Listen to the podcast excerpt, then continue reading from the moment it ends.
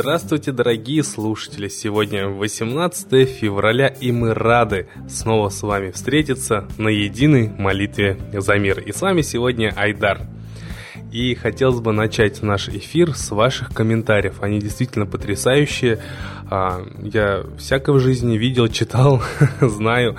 Ну, вот а, такие моменты очень интересные. Пишут, хотела рассказать, как мне помогла молитва. Недавно я была в далеком северном городе. Надо сказать, что попасть можно в этот город только самолетом.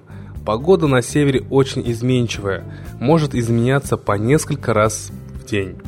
Накануне отлета поселок, где находится аэропорт, заволокло сильным туманом. Подходила пурга – я понимала, что если так пойдет и дальше, вылет может не состояться. Я начала сильно молиться, просить солнца, Майтрею помочь с погодой. Молилась в течение вечера не один раз. Когда на следующее утро я увидела чистое небо над аэропортом, я поняла, что молитва действует. Вылет состоялся в назначенное время и прошел без проблем. Очень рады за вас, что у вас все получилось. А вот еще один а, комментарий, очень интересный. У мужа, дочери и у меня было тревожно на душе, но вслух тревогу не высказали. Я молилась как могла, просила о чуде. Мы ехали домой на машине по трассе поздно вечером. Было очень темно, впереди нас ехала фура. Съезжая с горы, мы увидели, как на дорогу стала наплывать темная туча. Муж затормозил. Фура стала удаляться. Дочь и муж от испуга закричали. Была мысль «все, конец». А потом стала молиться. Я почувствовала, как желтый шар мягко вылетел у меня из груди, превратился в полусферу, которая накрыла нашу машину. Руки у меня были вытянуты ладонями вперед. Было ощущение, что из них что-то выходит. Болезненное покалывание в ладошках. Укисилище чувствовалось. Не знаю вслух или про себя, я сказала. «Так это же лошади, вы же просто испуганные лошади». Я смотрела в блестящие глаза лошадей. Лошади стали ударяться о машину. Одна стала валиться на лобовое стекло. Полетели стекла. Боковое стекло со звоном раскололось. Лошадиная голова влезла в салон на переднем сиденье, где сидела 15-летняя дочь. Накрывающая нас сфера стала защищать. Лошадь, лежащая на капоте, перевалившись, встала на ноги и побежала. Это был косяк из 176 лошадей. Дочь была осыпана стеклами, но ни одно ее не травмировало, хотя боковые стекла острые. Муж и дочь получили только сотрясение мозга. Они меня спрашивали, чем ты нас накрыло. Просили никому не говорить об этом, а то люди о тебе могут плохо подумать, будут насмехаться. Опасность произошедшего я осознал, когда узнала о гибели двух молодых людей. Третий остался инвалидом, оказавшись в такой же ситуации, как и мы. Действительно, вот такие ситуации, когда ночью едешь э, по трассе и внезапно может выскочить какой-нибудь э, животное, да, там, или корова, или лошадь, а, это, конечно, очень опасно, потому что зачастую бывают летальные исходы. Я просто думаю, что этим людям очень повезло, что они остались в живых. Я думаю, что каждый в такой ситуации оказывался. Меня больше всего удивляет, куда же смотрят хозяева этих лошадей, почему они по трассе перегоняют а, такое количество лошадей, целый табун, 176 лошадей. В ночь а, люди ездят, это, конечно, я не знаю, к чем думают эти люди, но, как говорится, бог им судья. А, вот э, я еще раз не устаю повторять, что, дорогие друзья, вы видите, как молитва, она защищает. То есть э, женщина молилась за дочку, э, за мужа, за себя, и защита сработала. То есть один человек молился, а вся семья получила защиту. А представьте, когда вся семья будет молиться, да, так скажем, думать о светлом, строить светлое будущее таким образом. Я думаю, что тут э, будет намного все, так скажем, лучше да, строиться для семьи, для общества, для родных, для близких. Таких случаев много. Ну а мы вчера с вами затронули тему Масленицы. Замечательный праздник, о котором вам вчера рассказывал Евгений. А, ну, прежде чем передать слово Евгению, я вот хочу такой интересный момент тоже рассказать. Вчера читал. А, оказывается, раньше на Руси роженицам давали блины есть. То есть э, а, там перед родами, после родов женщины ели блины. А я вот э, думал, что же такое, почему им давали блины. Вот поинтересовался у, так скажем, грамотных людей. Мне сказали, что, во-первых, блины придают силы, да, женщинам нужны силы и до родов, и после родов. А также блин – это символ солнца, да, и женщины таким образом не только физически подкрепляются, но, так скажем, и энергетически, а, то есть вдвойне получая какую-то силу. Вот, поэтому вот такие интересные моменты. Давайте есть блины. В эту масленичную неделю будем себя радовать блинчиками, будем соседей угощать, друзей и радоваться, что у нас с вами есть солнце, есть мы друг друга. Вот. А сейчас я бы хотел как раз передать слово Евгению. Он хочет рассказать интересные моменты, связанные с Масленицей. Евгений, тебе слово.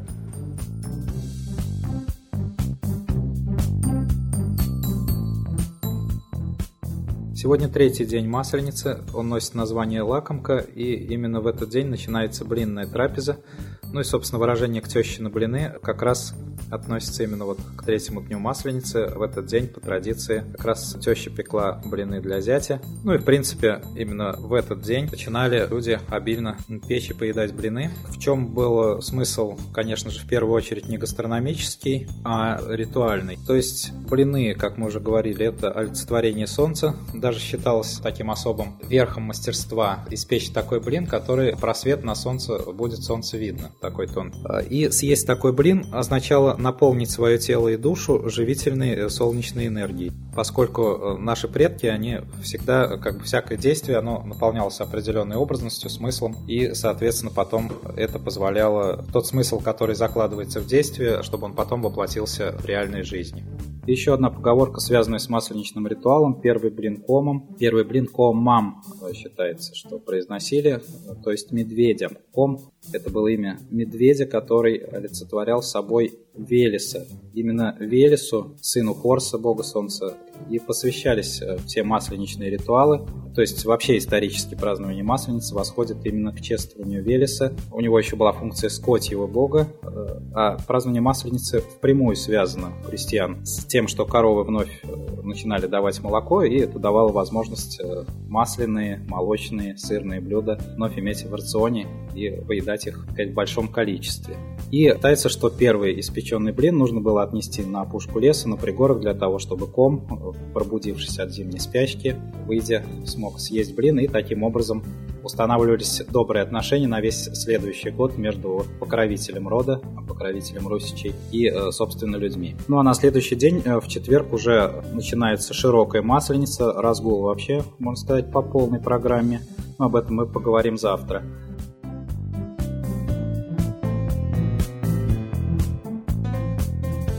Спасибо большое, Евгений. Очень познавательная интересная информация. А мы бы хотели передать слово Ладе Русь и послушать комментарий на события, которые происходят в мире.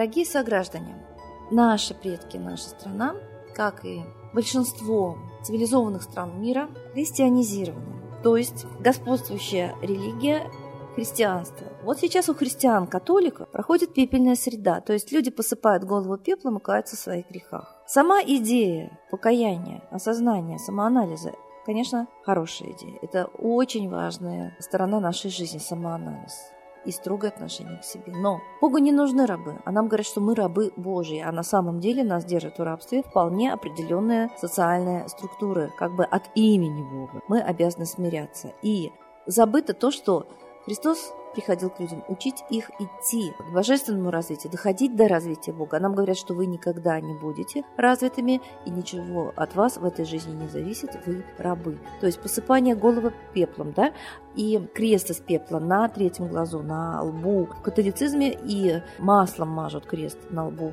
православным, это как бы закрывается, крест ставит на нас, на нашем видении. Все мы знаем, что планета пересечения ожидается, то есть та, чья орбита пересекает земную, Нибиру, и крест – символ именно Нибиру, планета пересечения. В древности планету пересечения Нибиру так и обозначали крестом. Люди, они знали, никто не насмехался над тем, что раз в 3600 лет ее орбита проходит вблизи Земли. И эта планета обитаемая. Очень страшная планета, страшный суд, как говорил Иисус Христос, не знаете ни дня, ни часа, потому что, оказывается, не точно по расчетам астрономическим курсирует эта планета. Есть сведения, что она управляется разумом, цивилизацией эмпирической, которая на ней есть, и может изменять и время, и скорость, и даже несколько свой маршрут. Поэтому сказал Христос, не знаете ни дня, ни часа, поэтому на куполах вместо солнца сейчас Нибиру, крест, и ставят кресты нам на лбу. Давайте перестанем быть рабами. Мы действительно должны достичь высокого гармонического развития. Салковский писал, что человечество возникло на Земле самозарождением, в то время как другие цивилизации просто расселяются на пригодные планеты. Самозарождение человечества дает ему шанс очень высокого развития, самостоятельного развития, то есть приобретения своих собственных качеств, и, как писал Циолковский, люди должны стать учителями для других планет, для других цивилизаций, очень высоко развитыми. Поэтому мы должны перестать быть рабами, а прежде всего средств массовой информации, стандартного мышления, навязанного нам рабства. Поэтому Солнце – символ свободы, любви, гармонии, эволюции. Это тот символ, это та энергия космическая, которая должна быть в сердце, в разуме, в сознании у каждого земного человека. Была эпоха в Египте, когда поклонялись солнцу Ра, и потом Эхнатона и Нефертити просто сжили со света очень быстро и ввели опять культ Луны. Неестественное зеркальное отражение, не собственная энергия. Поэтому давайте станем солнечными, давайте молиться, и мы начинаем кампанию движения за мир. Прощенное воскресенье. Давайте попросим прощения прежде всего у Солнца, что мы не несем гармонию, жизнь, мир, а тупо ждем, что с нами будет. Не боремся за справедливость, за мир. Давайте бороться за мир. Отправлять свои правительства в отставку.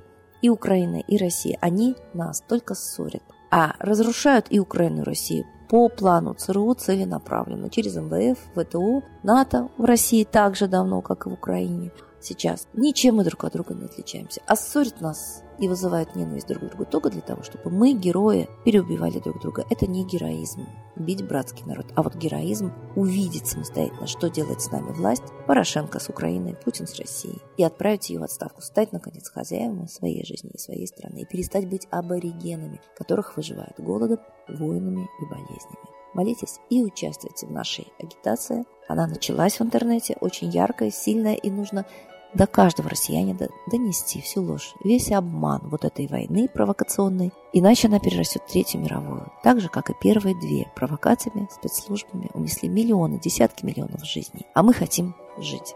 Давайте отправим отставку тех, кто проводит планы мирового правительства. С Богом!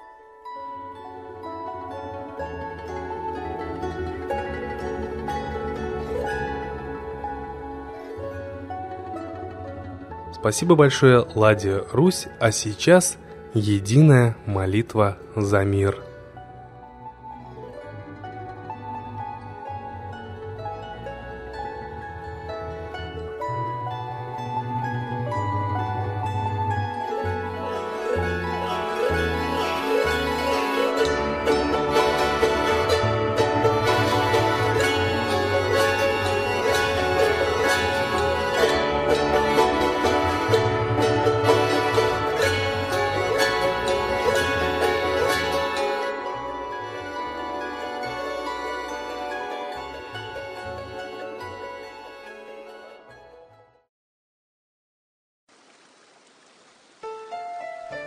Новый порядок несет сатана.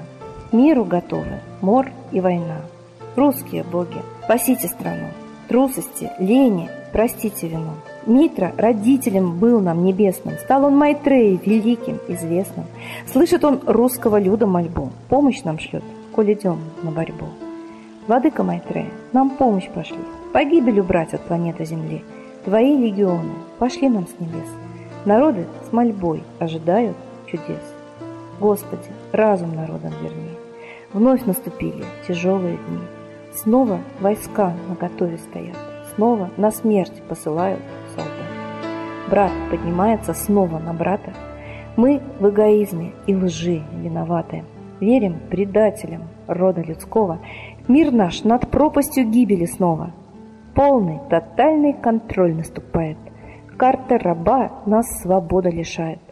Просим о помощи, молим о чуде, чтобы прозрели и выжили люди.